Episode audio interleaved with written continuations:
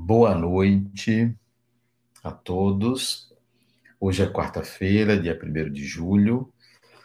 A nossa palestra hoje é sobre auxílios do invisível. Auxílios do invisível. Uma, uma página do Espírito Emmanuel.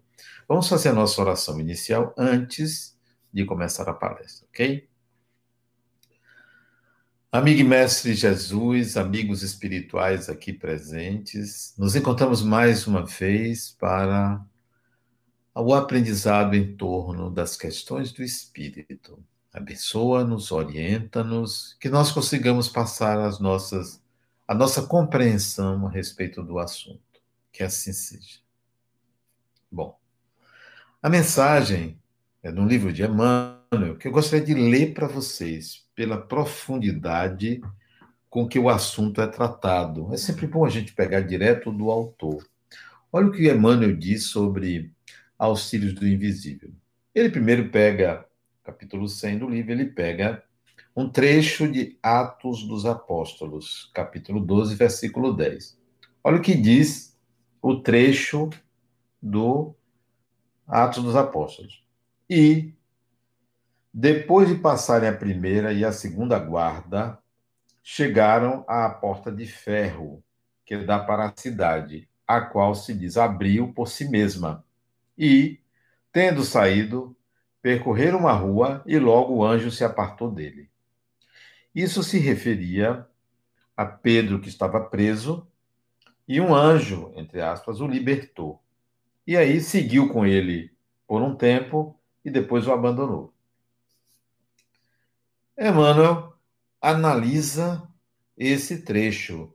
Olha a análise que ele faz, e eu vou comentar a análise de Emmanuel, porque ela é preciosíssima, sobre auxílio espiritual, sobre pedidos aos espíritos, sobre proteção espiritual. Como ele vê a questão? Isto, o espírito Emmanuel, como ele, ele entende isso, proteção espiritual. Aí ele diz assim: os homens esperam ansiosamente o auxílio do plano espiritual. Quer dizer, as pessoas, os seres humanos, buscam e esperam esse auxílio, essa ajuda. Ele continua. Não importa o nome pelo qual se designe esse amparo. Na essência, é invariavelmente o mesmo embora seja conhecido entre os espiritistas, os espíritas, por proteção dos guias. E nos círculos protestantes, por manifestações do Espírito Santo. Ele já diz como é que a gente chama, como é que as pessoas chamam esse pedido aos espíritos. Proteção dos guias. Peça proteção dos seus guias, mentores, anjo de guarda, ou algo parecido. Vai mais adiante, Emmanuel, diz assim: as denominações apresentam interesses secundários, isto é, não importa o nome que você dê. O fato é que você está pedindo proteção. Essencial é considerarmos que semelhante colaboração constitui elemento vital nas atividades do crente sincero se a pessoa, o crente, o adepto do espiritismo ou de qualquer religião, tem isso como algo normal, comum, essencial, fundamental essa ajuda espiritual. Observe a crítica do espírito. Emmanuel está criticando isto. E diz assim: No entanto, a contribuição recebida por Pedro no cárcere representa lição para todos. Porque ele vai citar o que está lá escrito no Atos dos Apóstolos. Os Atos dos Apóstolos foram escritos por Pedro. Ele que escreveu, não tem os evangelhos? Marcos, Lucas, João e Mateus. Os Atos dos Apóstolos foi Pedro quem escreveu. Disse que foi Pedro. E ele, Emmanuel diz que é uma lição preciosa o que aconteceu com ele. Quer dizer, o Espírito foi lá, ajudou ele a, a sair do cárcere, levou ele até determinado ponto e abandonou. São cadeias pesadíssimas. o, pesca, o pescador de Cafarnaum, Pedro, vê aproximar-se o anjo do Senhor, que o liberta. Atravessa em sua companhia os primeiros perigos na prisão. Primeira guarda, segunda guarda, o espírito vai com ele. Caminha ao lado do mensageiro, ao longo de uma rua. Contudo, o emissário, o espírito, afasta-se, deixando novamente entregue à própria liberdade, de maneira a não desvalorizar-lhe as iniciativas. Ele disse, ele descreveu exatamente o que aconteceu. O espírito ajudou ele a sair do, da prisão, caminhou com ele e deixou ele seguir, desapareceu, para que o indivíduo tivesse a própria iniciativa, aprendesse no caminho e não ficasse na dependência do espírito. Aí ele diz: essa exemplificação é típica. Essa exemplificação é típica. O exemplo do que aconteceu com Pedro é típico. Aí vem o último parágrafo. O último parágrafo diz assim: os auxílios do invisível, quer dizer, os, os auxílios dos espíritos, são incontestáveis e jamais falham em suas multiformes expressões. No momento oportuno acontece, no momento oportuno, não falha. Sim, nos momentos decisivos você pediu, parece. Uma ajuda aqui é um espírito familiar, um espírito amigo, é alguém mais próximo que quer fazer uma caridade, pode lhe ajudar. Ok? Isso é comum. Isso não quer dizer que seja o melhor a ser feito. Às vezes o indivíduo precisa viver a experiência de não ter a quem pedir ajuda e nascer de si mesmo a decisão.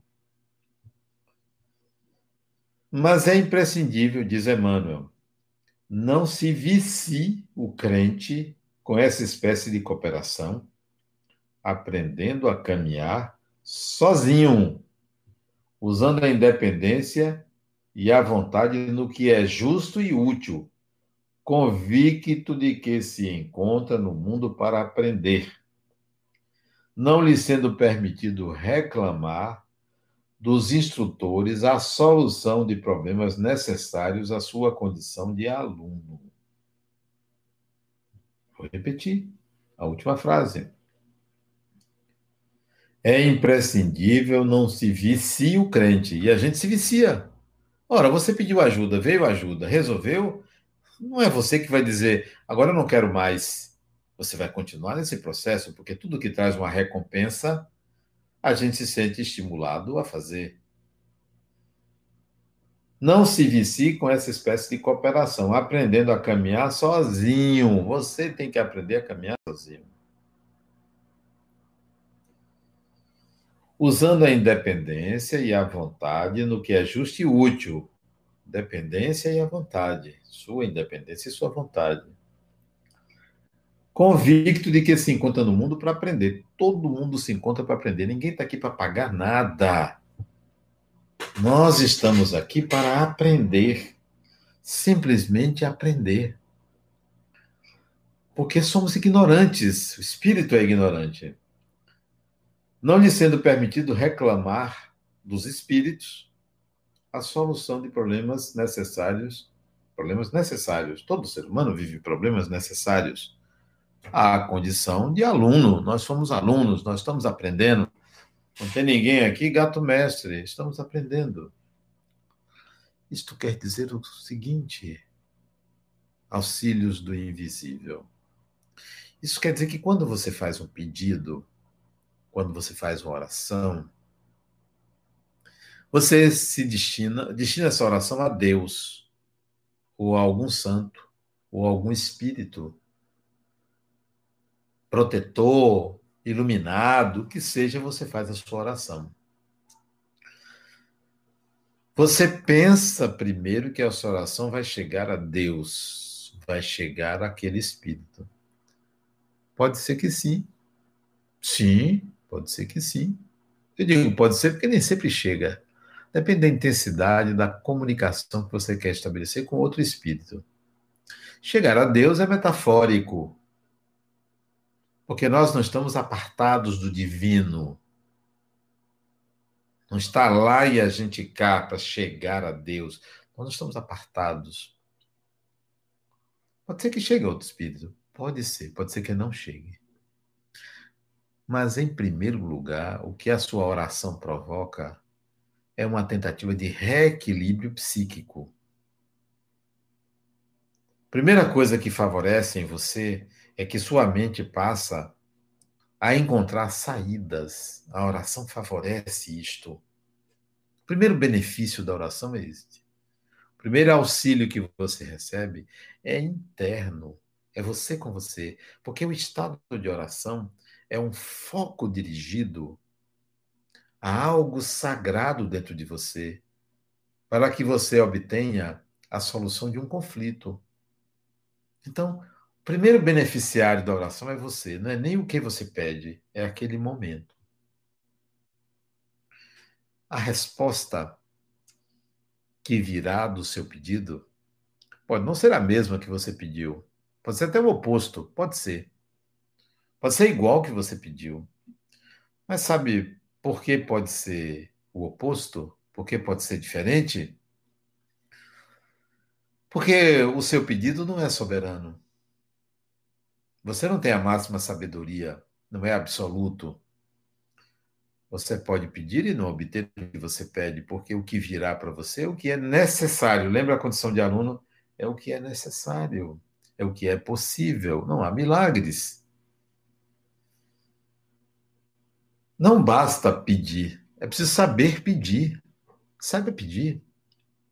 Quando a pessoa diz assim, eu não gostaria que fulano morresse, ou eu não gostaria de adoecer, eu não gostaria de perder o emprego, eu não gostaria que tal coisa acontecesse, o pedido vem de um julgamento da realidade, de uma avaliação da realidade. Será que você detém todo o conhecimento da realidade para saber o que é melhor? Não seria mais adequado você pensar assim: Bom, eu me encontro inseguro, indeciso. A sua oração poderia ser assim: que eu tenha discernimento para saber fazer as melhores escolhas. Que eu seja inspirado para que as minhas escolhas resultem no melhor para mim e para os outros, que não é só melhor para você. É importante que você entenda que todo benefício que você recebe implica em responsabilidade. Olha o que acontece. Se você pega uma criança que tem meses e coloca ela no andador, o tempo todo no andador, o que você vai fazer? que você está fazendo? Vai fragilizar as pernas dela. Vai postergar o andado, porque você está dando uma, um benefício. Um empurrãozinho, mas que significa aumentar o tempo de aprendizado. Se você faz pelo outro, o outro aprende parcialmente, por imitação. Mas se você ensina o outro a fazer, o outro aprende pelo moto próprio, porque viveu a experiência. Então, todo bem que você recebe dos espíritos é uma responsabilidade para você, porque você está pulando a possibilidade de você aprender. Espíritos são pessoas, não são milagreiros, não podem tudo não fazem tudo. Muito importante que você olhe por esse ângulo para que você não se vicie. Não estou dizendo que você não deve pedir uma ajuda. É como você pedir ajuda a um amigo. Você está com algum problema, alguma dificuldade, pede ajuda, mas você sabe que essa ajuda tem que ser circunstancial. Momentânea, você não pode estar viciando a pessoa. Olha o que acontece com o Covid-19, a pandemia, o isolamento social. Muitas famílias ficaram sem emprego, principalmente aquelas pessoas que são da economia informal. Então, a gente faz campanhas, consegue cesta básicas e dá à pessoa. Um mês, dois meses, três meses, quatro meses. Até quando? Sempre você ganha um cliente. Você precisa substituir a cesta básica por um processo de aconselhamento, de capacitação, de mudança de atividade, para que aquele indivíduo não dependa de você. Isso é o melhor. Eventualmente, alguém que você encontre incapaz até de aprender por algum distúrbio, você pode até manter por mais tempo. Ou como há o benefício da prestação continuada, né? De pessoas que precisam realmente daquele salário adicional, porque não, porque são incapazes, porque não têm condições. Mas a gente não pode manter uma situação dessa o tempo todo. Você não pode ter um pobre para você fazer caridade o tempo todo para aquele pobre, porque você ganhou um cliente. Você é o espírito que está ali funcionando como alguém que está ajudando o encarnado. Até quando você vai fazer isso?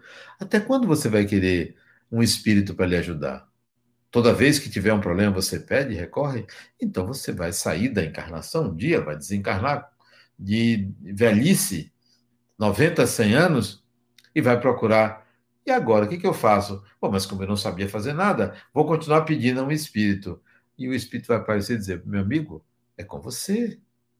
É com você, agora é sua vez. Ou então o espírito não está ali, já reencarnou, é sua vez. Então comece agora. Você pode fazer até assim, ó. Eu tenho uma decisão a tomar. Qual decisão? É A ou B? eu vou pedir ajuda a um espírito para decidir comigo. Aí você recebe uma inspiração. É B. Aí você vai lá e faz B. Deu certo. Você toda vez vai pedir, né? Da próxima vez, pense assim. Eu tenho uma decisão a tomar, é A ou B. Eu vou fazer o seguinte: eu vou decidir antecipadamente que é B. Eu quero B. Eu vou tomar essa decisão B. E pode até perguntar aos espíritos: Vem cá, qual é a opinião de vocês? É A ou B? O espírito pode dizer: ah, é A. Você agora pode tomar uma decisão entre fazer aquilo que você pensou, como você pensou, ou seguir a opinião de alguém. Desencarnado ou encarnado é a mesma coisa, porque são pessoas. Auxílios do invisível, que Emmanuel se refere, é isso. Você não vai ter sempre um espírito à sua mão para tomar decisões por você. Allan Kardec falava que o Espiritismo deveria buscar adeptos esclarecidos. Adeptos esclarecidos. E não crentes cegos. O crente cego está sempre debaixo de uma proteção espiritual. E aí, o que, que acontece? Fragiliza a pessoa. Eu me lembro de um livro do espírito André Luiz, eu me lembro, quer dizer, eu não me lembro exatamente, eu não sei se o livro é Entre o Céu e a Terra ou Libertação. Eu sei que André Luiz, junto com o instrutor, vai à casa de uma mulher e encontram dois espíritos familiares, amigos da família. E eles encontram os dois, conversam e perguntam como é que está a família. Os dois explicam, André Luiz e o instrutor, que o patriarca, o patriarca não, o, o chefe da família, o homem lá, continuava bebendo muito, se divertindo, abandonando a família, que eles aconselhavam, o indivíduo prometia que ia mudar, eles os desencarnados, a pedido até da mulher do encarnado, para ajudar o marido, e esses dois espíritos, durante o sono, conversava com o marido dela, ele aí acalmava, deixava de fazer, de beber, mas daí a um tempo voltava. E eles diziam: Nós estamos até cansados de tanto fazer isso. Ele sempre está tendo recidiva, sempre está voltando a beber, sempre está maltratando a família. Sabe o que aconteceu? Sabe o que aconteceu? Impressionante para mim a lição que esses dois espíritos receberam. Olha a lição.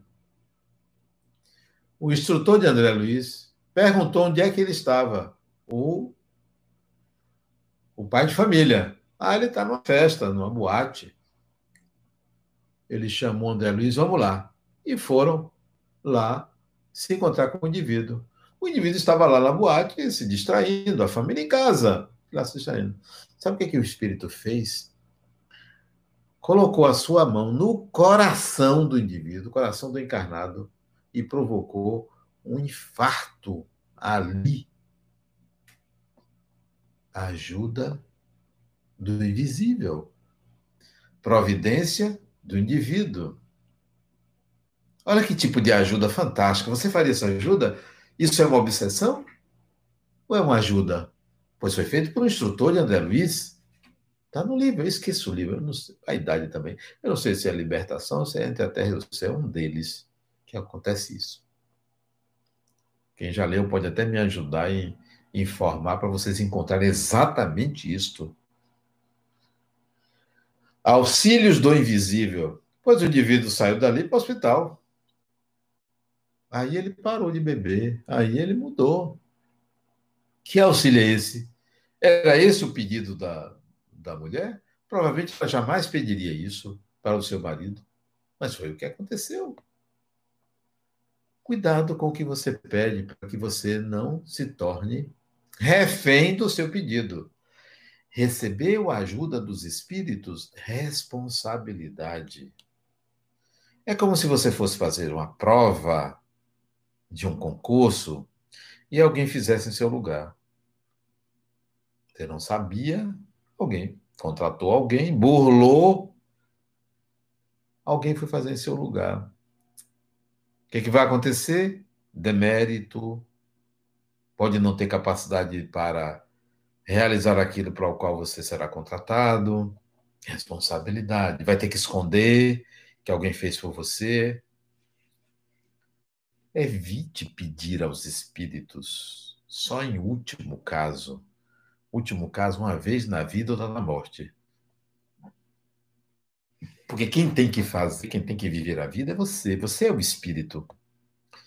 Se alguém lhe pedir ajuda, ajude, mas não crie cliente. Não crie cliente. Porque assim você estará se achando benfeitor eu sou benfeitor. Eu faço caridade, eu ajudo. Mas o seu benfeitor é para atender o seu ego, de querer dizer que você é quem é, é quem ajuda o próximo.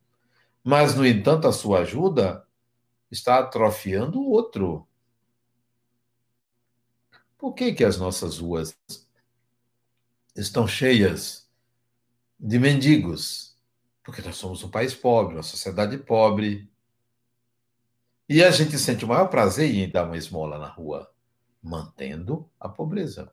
Uma vez eu estava na Espanha com um casal amigo, viajando de férias, e vi um mendigo na rua, numa das ruas de Madrid. E eu fiquei tão condoído que ia pegar um dinheiro, pouco, algo em torno de 5 euros, ia dar. E o meu amigo disse: não dê. Meu amigo é espanhol, não dê. Mas como não ter? Não dê. Ele tem tudo. Aqui ele tem casa, auxílio para comer, para viver e para ir atrás de um emprego. Está ali apelando para sua piedade. Nunca me esqueci disso, tem alguns anos. Talvez até em outro momento, sem ele, eu desse o dinheiro para aliviar-me da necessidade de fazer uma caridade. Já agora sabendo que eu estaria alimentando um vício de alguém. Talvez o que ele tivesse precisando não era o dinheiro, era um aconselhamento. Você pode até dar esmola na rua, mas cuide para perceber se você não está atendendo a vaidade de dizer eu faço caridade. Pode ser até que o seu dinheiro ajude ele. Pode ser até que sua esmola é, beneficie alguém. Pode ser. Mas não esqueça de olhar para você. Porque interessa o que, que você está fazendo com o outro. E não apenas o que, que você está fazendo com você. O que, que você está fazendo com o outro? Que mensagem você está dando ao outro? Não seria de uma mensagem de, olha, conte comigo sempre. Sempre? Como assim sempre? Vocês não são amigos. Em que posição você se encontra ao dizer conte comigo sempre? O benfeitor, o superior. Na passagem de Atos dos Apóstolos, capítulo 12, versículo 10, o espírito sai desaparece. Olha, agora é por sua conta.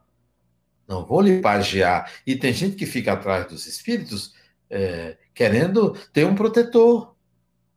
Já me perguntaram, Adenauer, quem é seu guia? Ninguém. Não porque eu sou melhor do que os outros, porque nós somos seres humanos.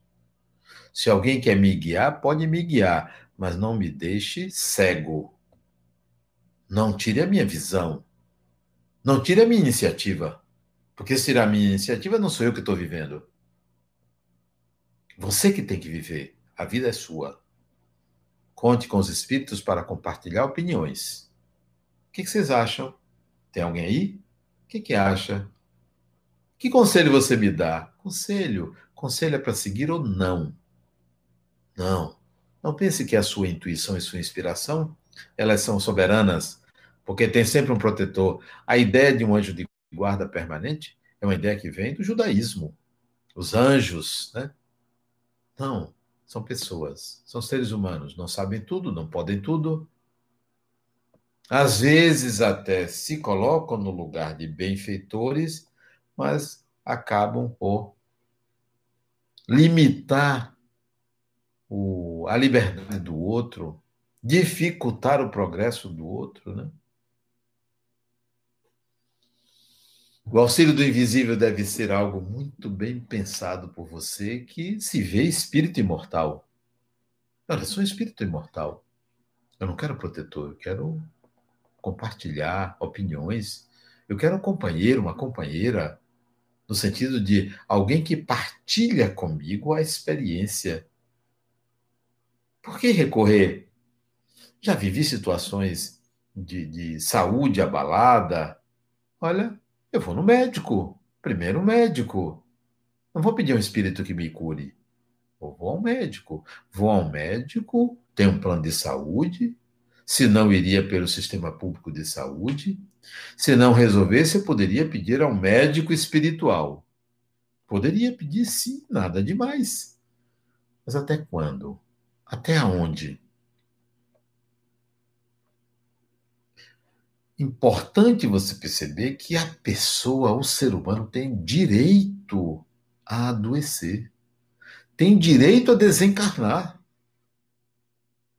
E você, parente, filho, pai, marido, mulher, qualquer que seja o seu grau de parentesco, fica segurando a pessoa. Você tem direito a desencarnar, a desencarnação é livre. É um direito. Eu não estou falando em se matar, estou falando em desencarnar. A pessoa tem direito a desencarnar. Você não deve ficar segurando a pessoa. Que, que aconteça o melhor para a pessoa, porque o melhor para a pessoa pode não, não ser ficar do seu lado, pode ser seguir a evolução, desencarnar. Mas a pessoa fica retendo, segurando, pedindo aos espíritos que cure. Não. Eu passei uma vez por uma experiência de AVC, tem cinco anos, paralisou metade do meu corpo. Eu estava ali na UTI e pensei assim: e se for agora? E se for agora? Vamos lá, vamos viver a experiência. Fiquei só assim um pouco triste, porque se fosse naquela hora, eu tinha deixado meu celular em casa e ia, ia desencarnar sem o celular, era a minha maior preocupação, desencarnação do celular. Mas também a gente não leva o celular. Eu espero que o mundo espiritual tenha um, um sistema de comunicação igual que tem aqui, pelo melhor do que o celular. Não, não se preocupe com as tragédias, porque a maior tragédia do espírito é a ignorância, não é a morte. A morte não é tragédia. Nós estamos assistindo aí o Covid-19. Quantas desencarnações? 50 mil, 60 mil. Vou botar 60 mil, aumentar, 60 mil. Em março, abril, maio, junho, julho. Quatro meses. Quatro meses. 60 mil em quatro meses são 15 mil por mês. No mundo. Sabe quantas desencarnações acontecem no mundo? Por dia. 300 mil. Por dia. No mundo, não de Covid. 15 mil em um mês significa 500 por dia, quando são 300 mil por dia no mundo e a gente está preocupado com a desencarnação. A preocupação deve ser com a saúde, não com a morte, com a saúde. Com o atendimento a pessoas, que não é uma tragédia. Não é uma tragédia. A tragédia é a nossa ignorância, a tragédia é o medo.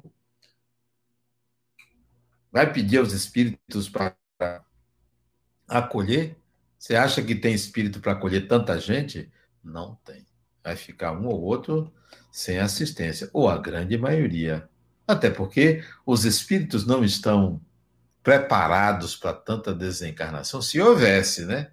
Se houvesse, é, é, digamos, 300 mil desencarnações por dia, não tem desencarnado que de jeito. Ia ser uma superlotação de hospital de atendimento a desencarnado.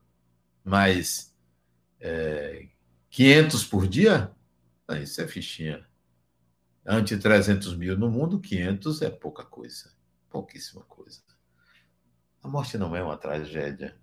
A tragédia do ser humano ficar numa ignorância, até em relação espiritual, tratando os espíritos como divindades. Por favor, me ajude aqui, me ajude ali, ajude meu filho, me ajude o emprego é, me dê paz, me dê isso, me dê aquilo, não tem protetor que aguente. Eu mesmo, se fosse protetor de alguém, eu falando, peraí, pelo amor de Deus, não é assim, eu não aguento atender tanto pedido. Esse é um, é um sistema antiquíssimo do ser humano, pedir aos céus, pedir aos deuses. Os antigos faziam ritual, oferendas para os deuses, matavam touro, até sacrificavam seres humanos para os deuses. Veja que absurdo. E você sacrificando a energia de viver para os deuses, para os espíritos? Em vez de você fazer, eles é que tem que fazer?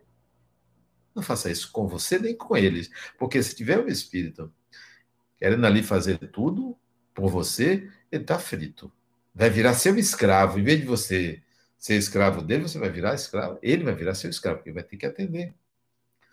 E se fosse seu filho, sua filha, você desencarnado, você ia fazer tudo se você amasse de verdade, não fosse uma simples atração, uma simples emoção de uma encarnação, você pensaria assim: é meu filho, eu vou ajudar, mas eu vou ajudá-lo a se erguer, a aprender, porque a condição é de aluno.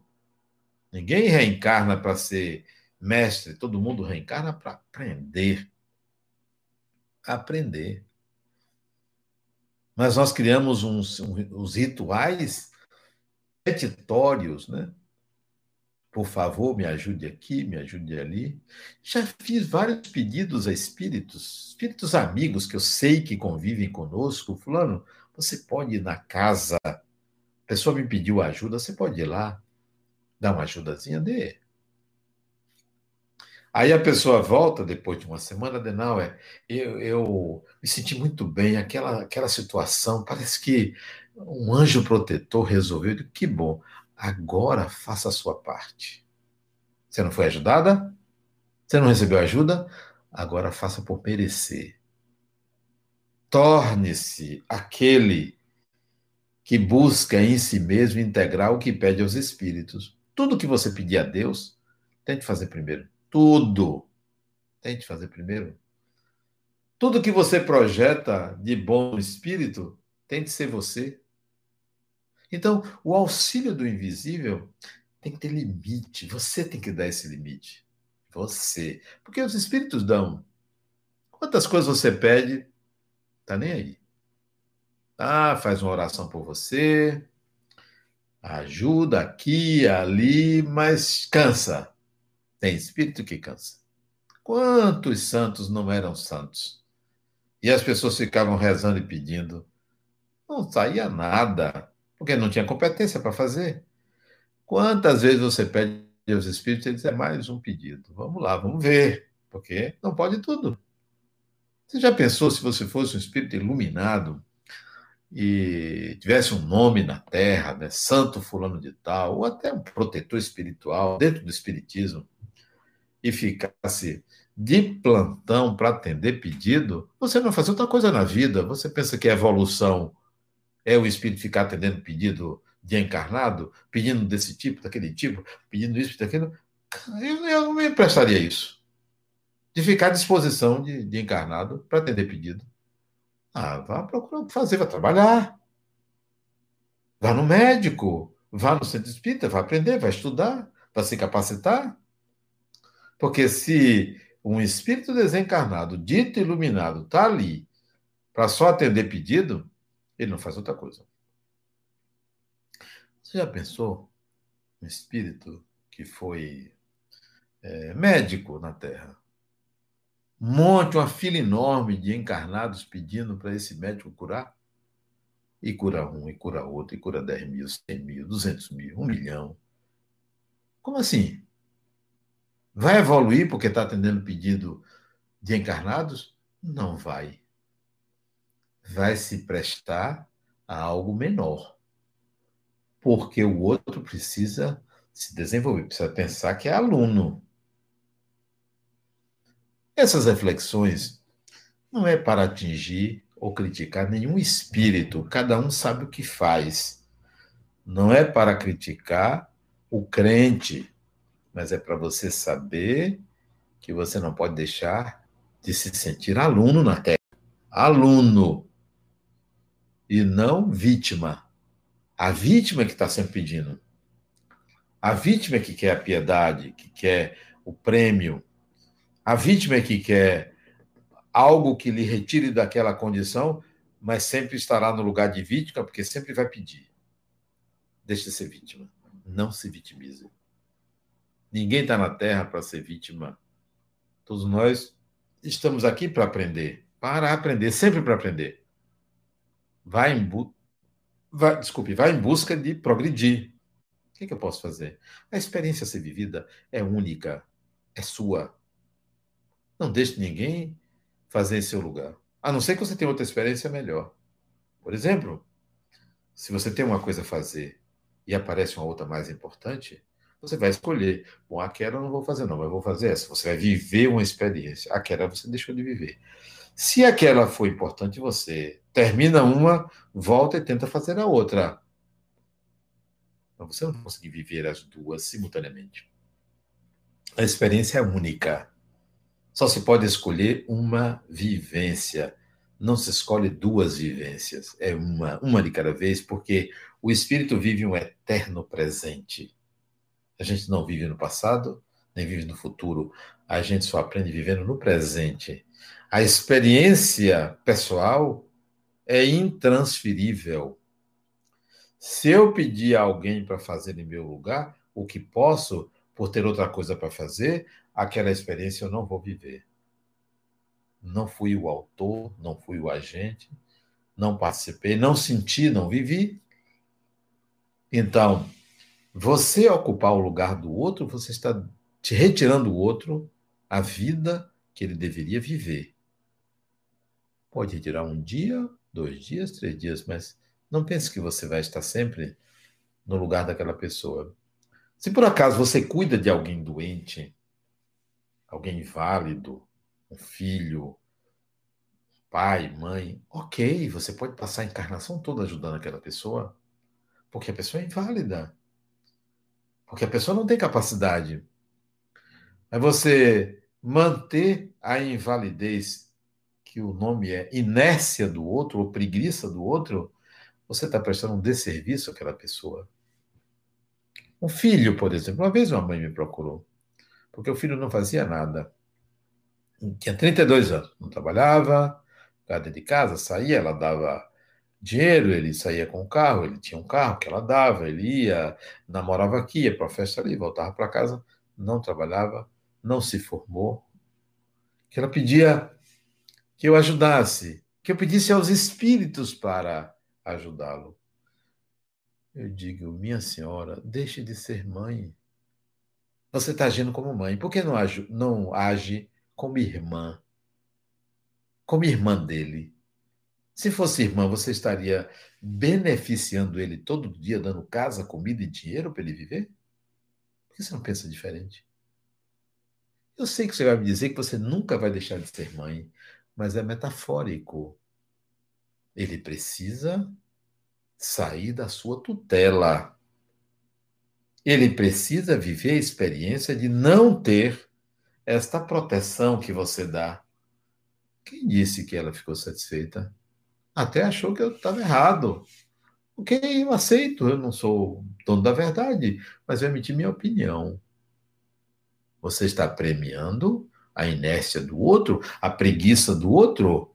Você acha que os espíritos mais esclarecidos ficam premiando a inércia de um e a inércia de outro? Ah, mas porque é uma pessoa em aflição. Tá. É a única pessoa na Terra em aflição. Não. O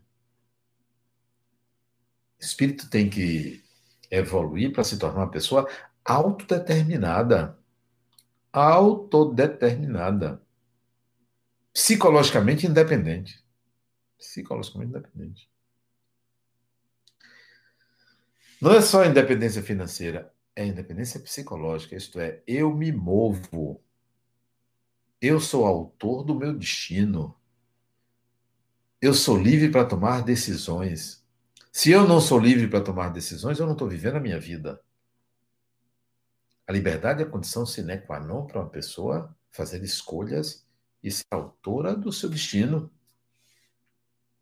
Se eu emprego um espírito para me ajudar sempre, não, eu tenho meu protetor. Coitado dele, coitado de você. Tem gente que anda com santinho, santinho na bolsa, com um crucifixo, com um patuá, com alguma coisa, porque, não, isso aqui é minha proteção, sempre deu certo. Não está vendo que isso é psicológico? Não tem que dar certo nem dar errado, você tem que aprender a viver a experiência da vida. Aprender o viver. E a vida sua lhe pertence, não é de um espírito. Não. É quando é que você vai viver a sua vida, autenticamente a sua vida? Ou você vai sempre estar à cata de alguém que ele seja uma bengala? O Espiritismo não veio para manter as pessoas cegas, crentes, protegidas, consoladas, inertes.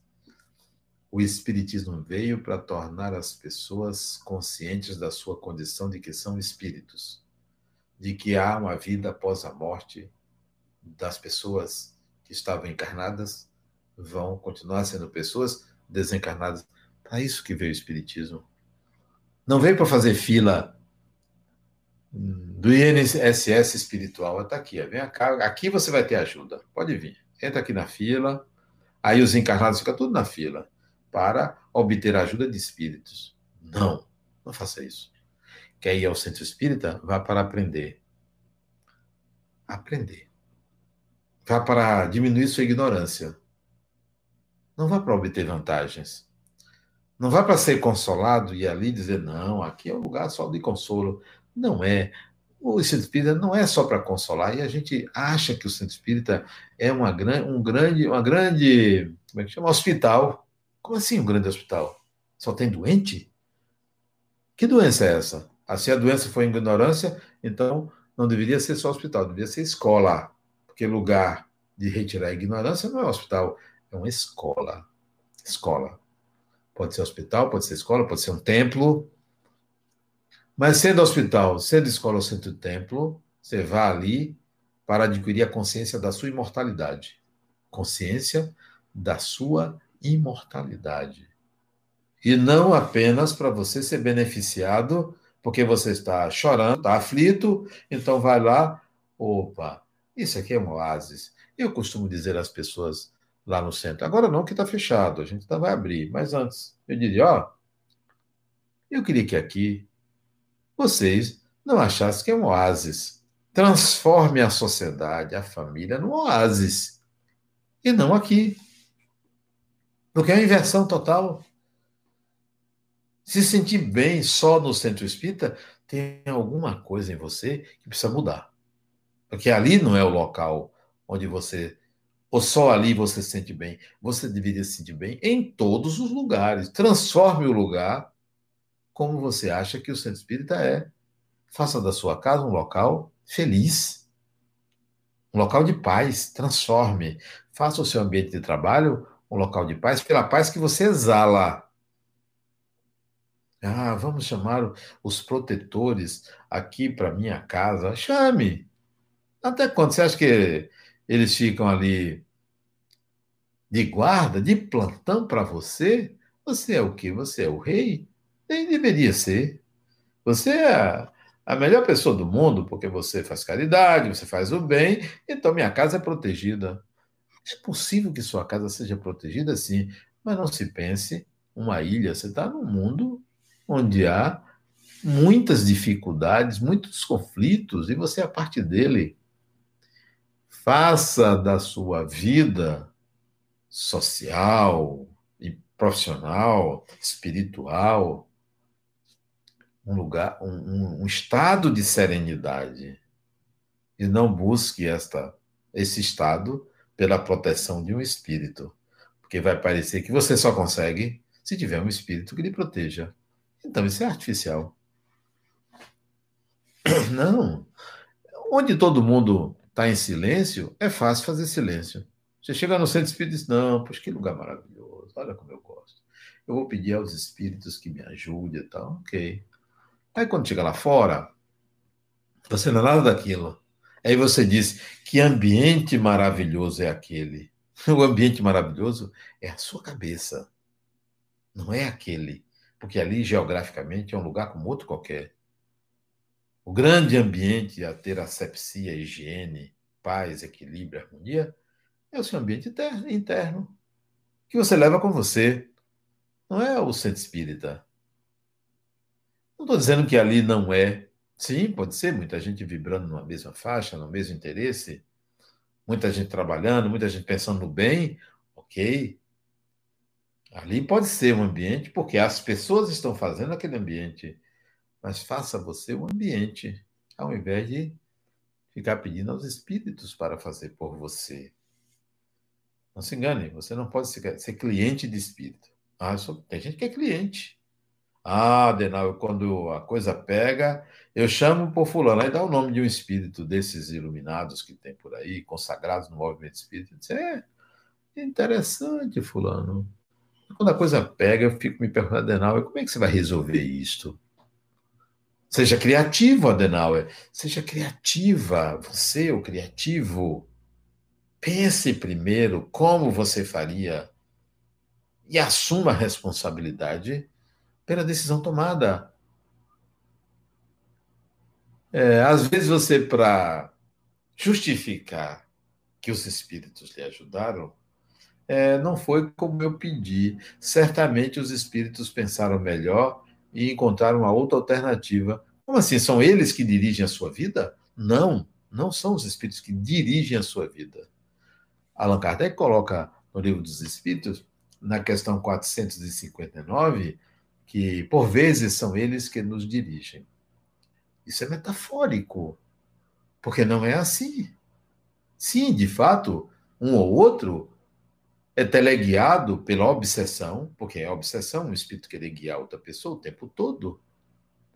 Sim, guia, dirige, ordena, impõe. Mas é todo mundo. A vida lhe pertence, a vida é sua. É você que tem que conduzir sua vida e não o espírito. Quando você pedir auxílio aos espíritos, não se esqueça: responsabilidade adquirida. Responsabilidade. Todo auxílio que você receber significa responsabilidade. Cuidado para você não emburrecer com a ajuda que você recebe. Cuidado para isso não virar uma inércia e você achar que é a pessoa mais protegida do mundo. A grande proteção que você consegue não é vinda de fora, é de dentro.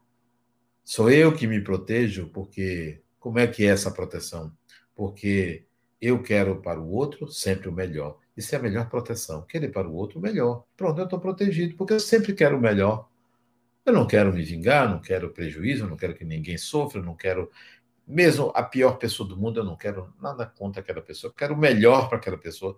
Isso é a melhor proteção. Pense nisso.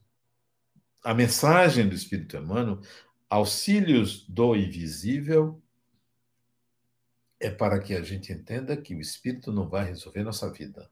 Cabe-nos seguir a nossa vida e aprender com a experiência própria. Muita paz. Vamos fazer a nossa oração de encerramento.